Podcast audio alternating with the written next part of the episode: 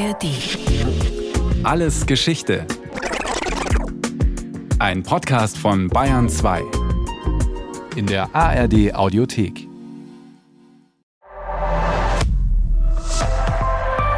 ARD.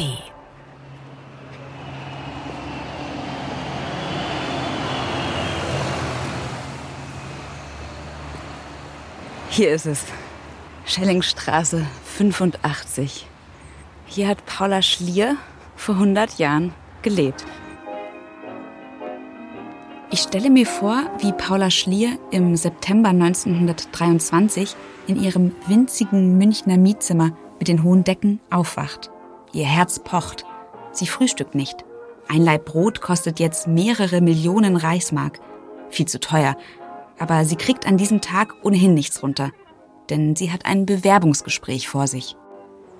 Von ihrem Wohnhaus aus musste Paula nur ein paar hundert Meter weit gehen, die Schellingstraße runter.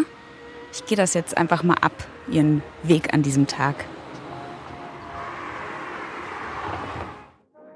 Paula Schlier ist damals 24. Sie will schreiben, als Schriftstellerin und Journalistin. Und sie hat auch schon erste Zeitungsartikel veröffentlicht. Im Nürnberger Anzeiger kritisiert sie in mehreren Essays jene, denen gerade immer mehr Leute zujubeln. Hitler und die Nationalsozialisten. Großes Holztor, Schellingstraße 51. Die Parteizentrale der NSDAP damals. Die war auch hier in der Schellingstraße. Nur ein paar Meter von Paula Schliers Mietzimmer entfernt. Im Hinterhof. Vielleicht hält sie auf ihrem Weg an diesem Morgen, so wie ich, hier kurz inne könnte mir vorstellen, dass sie überlegt, ob es nicht doch zu gefährlich ist, was sie vorhat, weil sie ja diese kritischen Zeitungsartikel veröffentlicht hat. Ah, das ist heute gar nicht mehr ein einzelnes Haus, sondern so mehrere Gebäude. Ich gehe mal hier durch so ein Tor. Nun will Paula Schlier verstehen, was macht den Reiz dieser Bewegung aus, der sich immer mehr anschließen? Die Kritikerin der Nazis ist auf dem Weg in die Schellingstraße 41. Hier wollte sich Paula Schlier im September 1923 bewerben. Oder vielmehr einschleusen. Damals ist hier die Redaktion des Völkischen Beobachters, das selbsternannte Kampfblatt der nationalsozialistischen Bewegung, also das Sprachrohr der NSDAP. Und Paula Schlier? Die stößt die Tür auf, spaziert mitten rein ins Nazinest und fragt, ist nicht irgendeine untergeordnete Stellung frei und zu besetzen?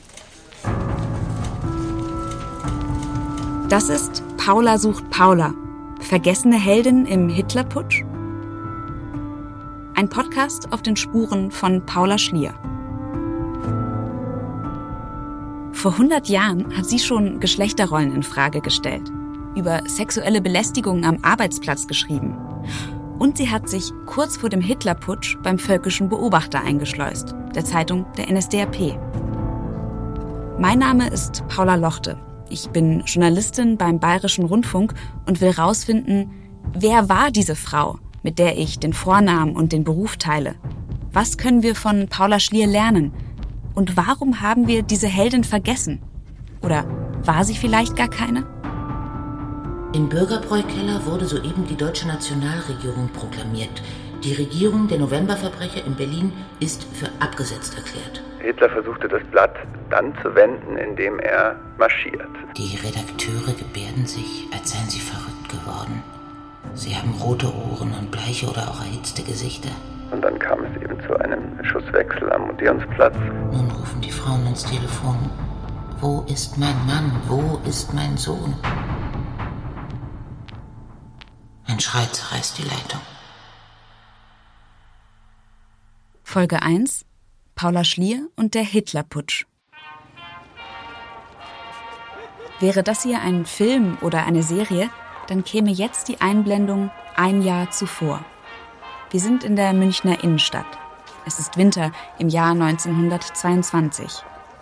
Paula sieht mit ihren kurzen gelockten Haaren und den dichten Augenbrauen ein bisschen aus wie Hauptdarstellerin Liv Lisa Fries in Babylon Berlin. An diesem Abend will auch sie ihn sprechen hören. Ich gehe gegen 7 Uhr hinaus zum Löwenbräu. Die Straßen von der Dachauer Straße bis zum Stiegelmeierplatz sind schwarz von heilenden Menschen. Vor dem Gebäude selbst, das erhöht liegt und zu welchem Stufen hinaufführen, stauen sich die Menschenmassen. Der Saal, eine Arena, die Tausende von Leuten fasst, ist bereits überfüllt. Ein SA-Mann verkündet: Kein Platz mehr, alles umkehren. Unser Führer Hitler wird sprechen nach dieser Versammlung noch im Spatenbräu, Hackerbräu, Bürgerbräu, Augustinerbräu. So beschreibt es Paula Schlier in ihren Memoiren. Sie arbeitet damals für einen großen Münchner Zeitungsverlag als Sekretärin und Reporterin und hat deshalb einen Presseausweis. Ich schwenke meine Journalistenkarte über dem Kopf und rufe, was ich kann. Hier, Presse! Sofort geschieht ein Wunder. Sie ergattert doch noch einen Platz in der überfüllten Bierhalle, in der Hitler seine Rede hält. Großveranstaltungen wie diese sind in jener Zeit das wichtigste Propagandamittel der NSDAP. Zehntausende strömen Anfang der 1920er Jahre zu den Reden von Adolf Hitler. Der macht schon damals keinen Hehl aus seiner Weltsicht. Hitler spricht von Menschen als Parasiten und Schädlingen, von deutschem Blut und jüdischer Pest. In den Sprechpausen wischt er sich den Schweiß von der Stirne und tut einen tiefen Schluck aus dem Bierkrug, der auf seinem Rednerpult steht. Die Menge applaudiert, dass es klingt wie das Trommeln einer ganzen Flut von Hagelkörnern. Und es ist nicht zu unterscheiden, ob Hitler trinkt, damit die Leute klatschen können, oder ob die Leute applaudieren, damit Hitler trinken kann. Das ist der Moment, in dem Paula Schlier merkt, ich muss etwas tun, um die Demokratie zu verteidigen. Deshalb veröffentlicht sie kurze Zeit später im Nürnberger Anzeiger Artikel, die vor den Nazis warnen. 29. Januar 1923. Der Kern des Nationalsozialismus ist antisemitisch.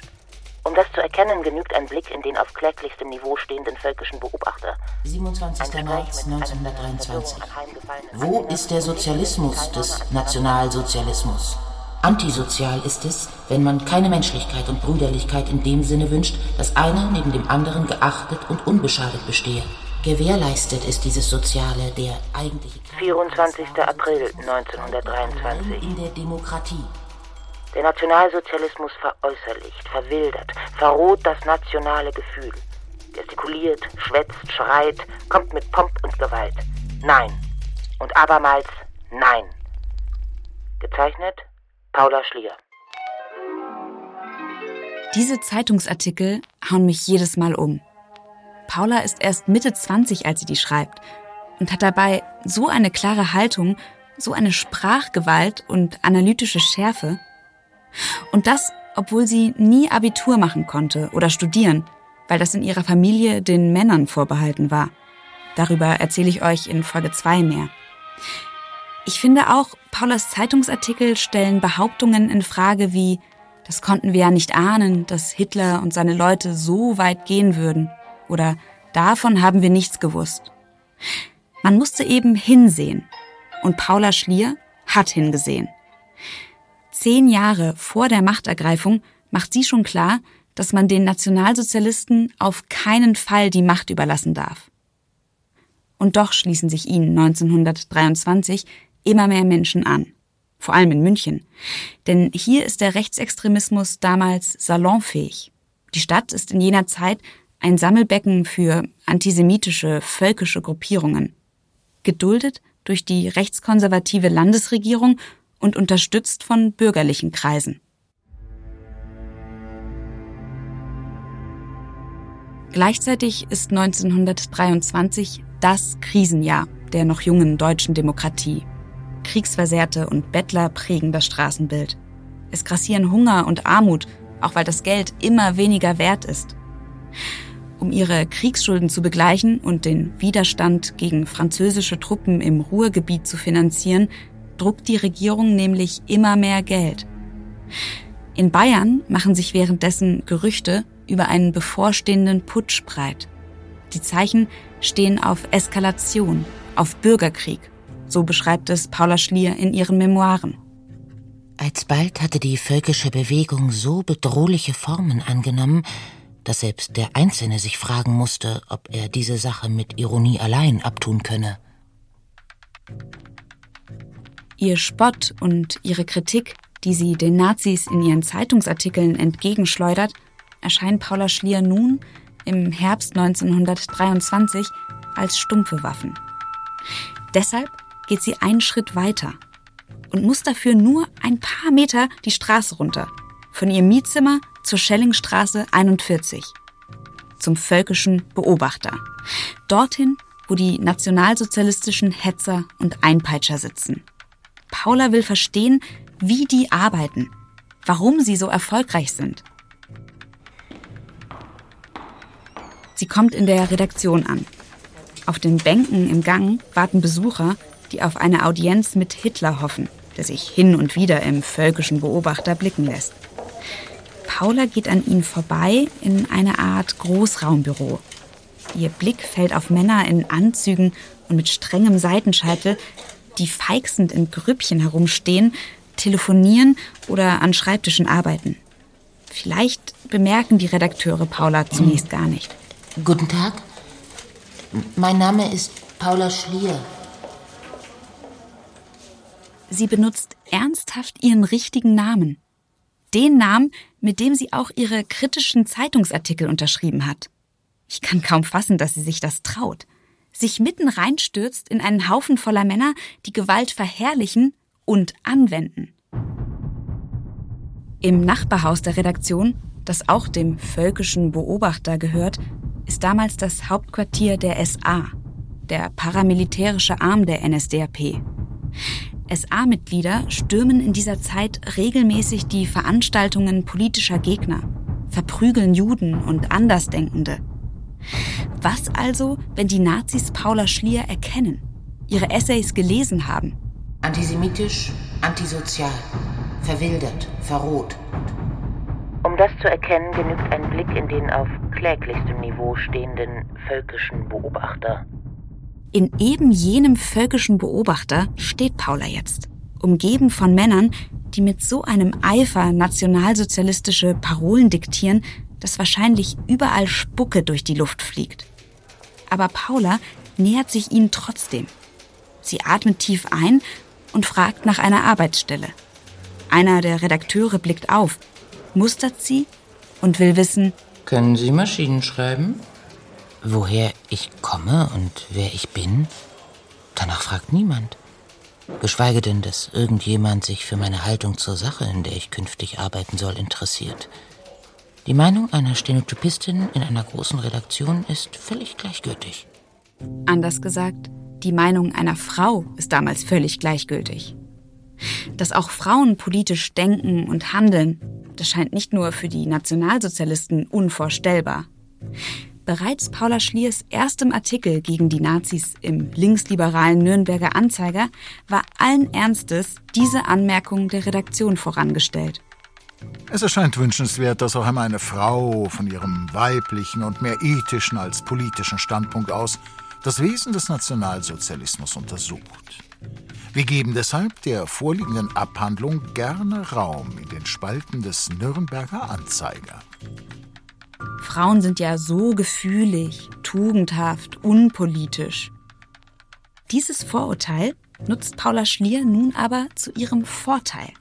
Sie braucht keinen ausgedachten Namen, keinen gespielten Akzent und muss sich auch keinen falschen Bart ankleben, um sich beim völkischen Beobachter einzuschleusen.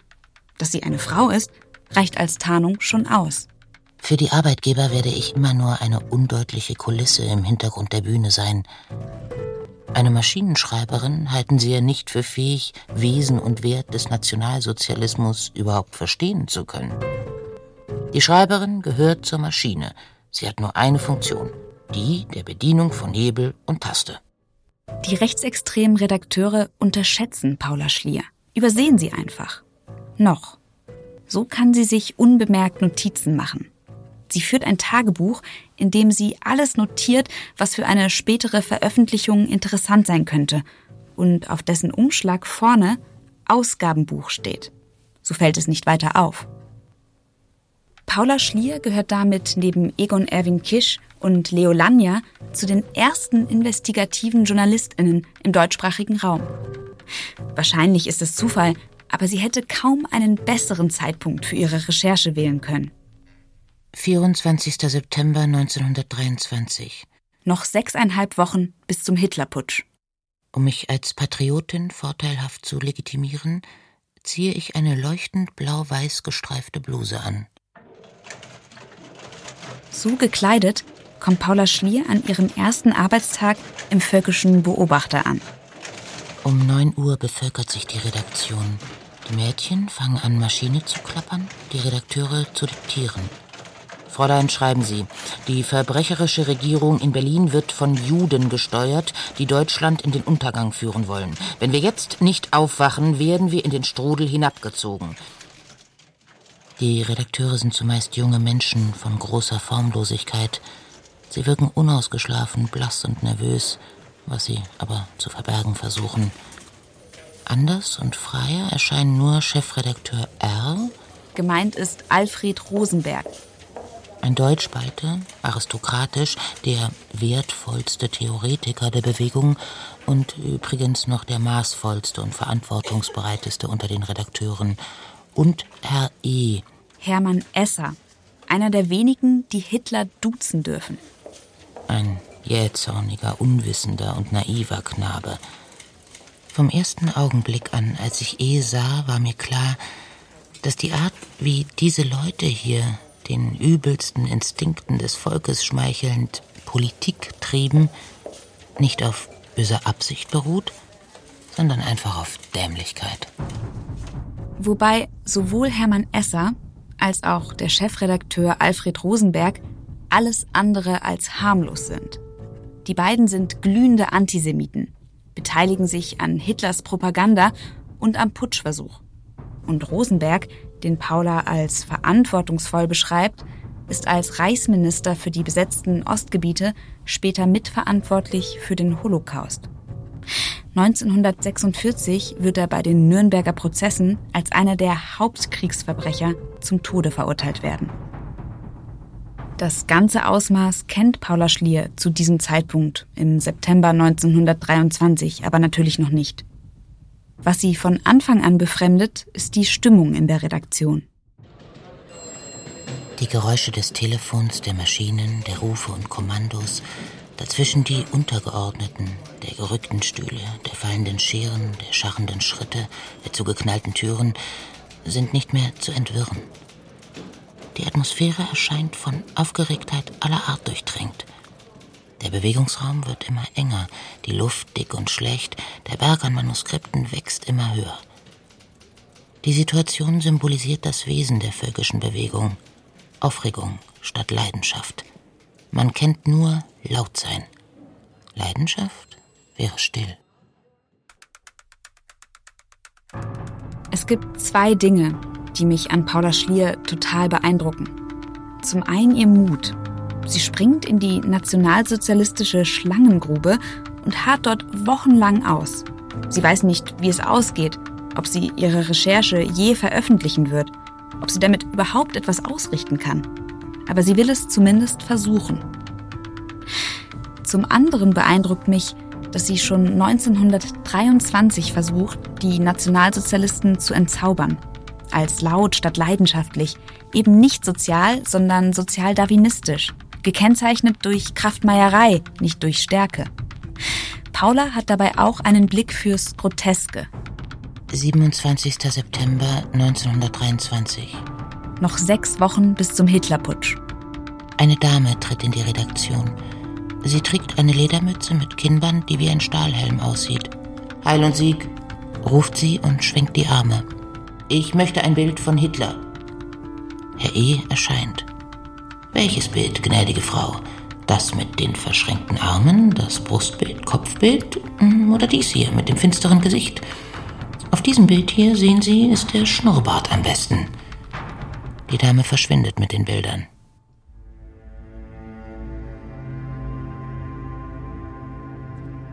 Was macht die Besucherin wohl damit? Hängt sie sich die Bilder auf wie Poster in einem Teenie-Zimmer? Eine grauenhafte Vorstellung. Gleichzeitig verdeutlicht die Szene, den schon damals um sich greifenden Personenkult. Zwei Jahre zuvor, im Sommer 1921, hatte Hitler den Parteivorsitz der NSDAP übernommen und baute sie seitdem immer mehr zur Führerpartei um. Die Spitze der Partei reicht ihm aber nicht aus. Er will die Demokratie stürzen und sich selbst an die Spitze des Staates setzen. Und der Moment dafür scheint nun gekommen. Es kamen verschiedene Entwicklungen zusammen. Das ist der Historiker Paul Moritz Rabe. Er leitet die Forschung am NS-Dokumentationszentrum in München. Zum einen natürlich das Krisenjahr 1923, die Inflation, die im Herbst immer stärker wird, die soziale Not, die Hyperinflation, Geld war nichts mehr wert. Und zum anderen ist es ganz spezifisch auf München und Bayern bezogen die Tatsache, dass es auch von der bayerischen Regierung aus unter Gustav von Kahr Bestrebungen gab, von Bayern aus die Macht im ganzen Reich an sich zu ziehen. Man wollte eine nationale Diktatur einrichten. Hitler will nun unbedingt verhindern, dass ihm die bayerische Landesregierung mit einem Staatsstreich zuvorkommt. 8. November 1923. Der Tag des Putsches. Abends erhalte ich die Mitteilung zur Herstellung einer Nachtausgabe der Zeitung um 22 Uhr in die Redaktion zu kommen.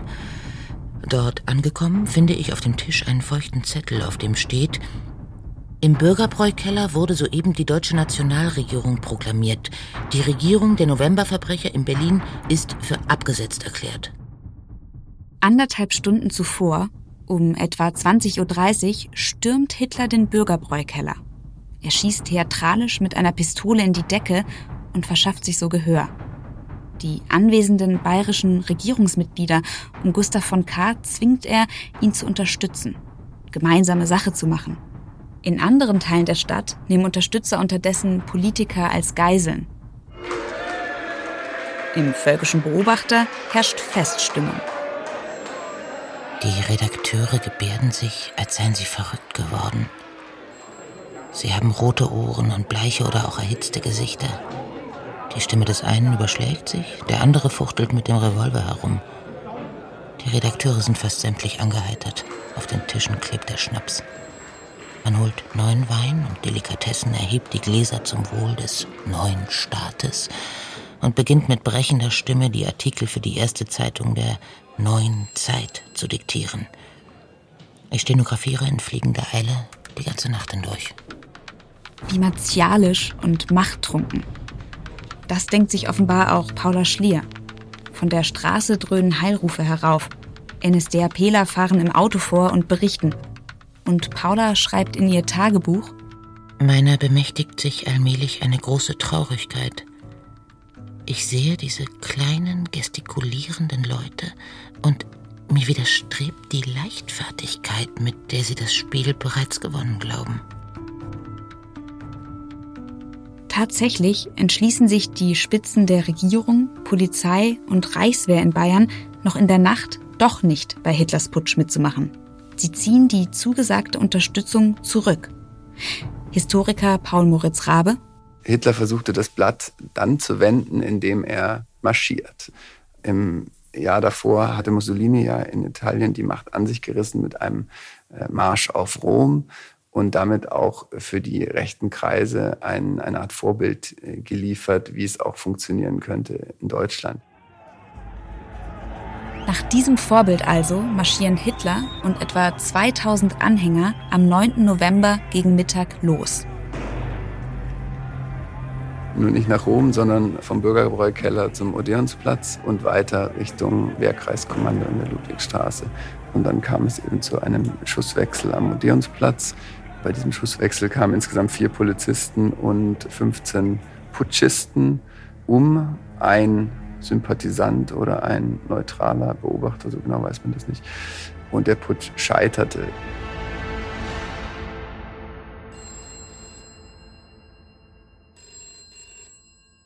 Im völkischen Beobachter, nicht weit vom Odeonsplatz und den Schüssen entfernt, hat Paula Schlier nun, am Nachmittag des 9. Novembers, eine schaurige Aufgabe. Ich nehme am Telefon die Meldungen ab. Die Anfragen jagen sich. Väter und Söhne hatten das Haus in der Frühe mit Waffen verlassen, waren mittags nicht heimgekehrt. Nun rufen die Frauen ins Telefon. Wo ist mein Mann? Wo ist mein Sohn? Viele Stunden, bis in die Nacht, weint eine Frauenstimme nach der anderen durch das Telefon in mein Ohr. Ich wage kaum noch, den Hörer in die Hand zu nehmen und Antwort zu geben. Der Sohn ist tot. Ein Schrei zerreißt die Leitung. Am Abend kommt der amtliche Bericht, die Totenliste. Wir kannten sie alle. Der eine oder andere der Gefallenen war gestern noch hier gewesen, hatte sich Held gefühlt und mit dem Revolver gefuchtelt. Kippt in diesem Moment etwas in Paula Schlier? All die Wochen und Monate in der Redaktion hat sie sich einen distanzierten, kritischen Blick bewahrt. Nun hat sie Mitgefühl mit den Müttern und Ehefrauen der beim Putschversuch erschossenen Männer. Und mit den Männern selbst, obwohl die mit Waffengewalt die Demokratie stürzen wollten. Also mich befremdet diese Empathie. Aber sie beeindruckt mich auch.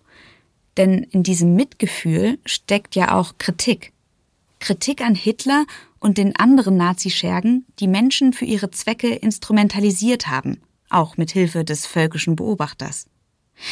Der wird, genau wie die NSDAP, nach dem Putschversuch vorerst verboten. Am Nachmittag wird die Redaktion von der Polizei besetzt. Zuerst kommen Kriminalbeamte, welche alle Personalien der Anwesenden aufnehmen. Sie verschwinden wieder, gehen in unsere Privatwohnungen und suchen in Schubladen nach verdächtigem Material. Auch das kleine Mietzimmer von Paula durchsuchen die Polizisten also. Aber was sollen sie schon finden? Paula Schlier ist ja keine Sympathisantin, sondern eine Kritikerin der Nazis. Eine der ersten investigativen Reporterinnen. Ein Vorbild, auch für mich. Aber dann macht Paula Schlier etwas, das mich alles in Frage stellen lässt. Der Freiherr führt mich auf Zehenspitzen gehend in einen Verschlag hinter einer Tapetentüre. Hier sitzt er auf einem wurmstichigen Kanapee in der Kälte, schlotternd. Um ihn herum duften auf Regalen Winteräpfel. Ich sage, die Polizei wird in zwei Minuten hier sein. In der nächsten Folge von Paula sucht Paula. Das war Paula sucht Paula, ein Podcast von mir, Paula Lochte, auf den Spuren von Paula Schlier. Redaktion Andrea Breu und Susanne Pölchau. Regie Rainer Schaller. Ton und Technik Adele Messmer. SprecherInnen Xenia Thieling als Paula Schlier und Frank Mannhold. Eine Produktion vom Bayerischen Rundfunk 2023.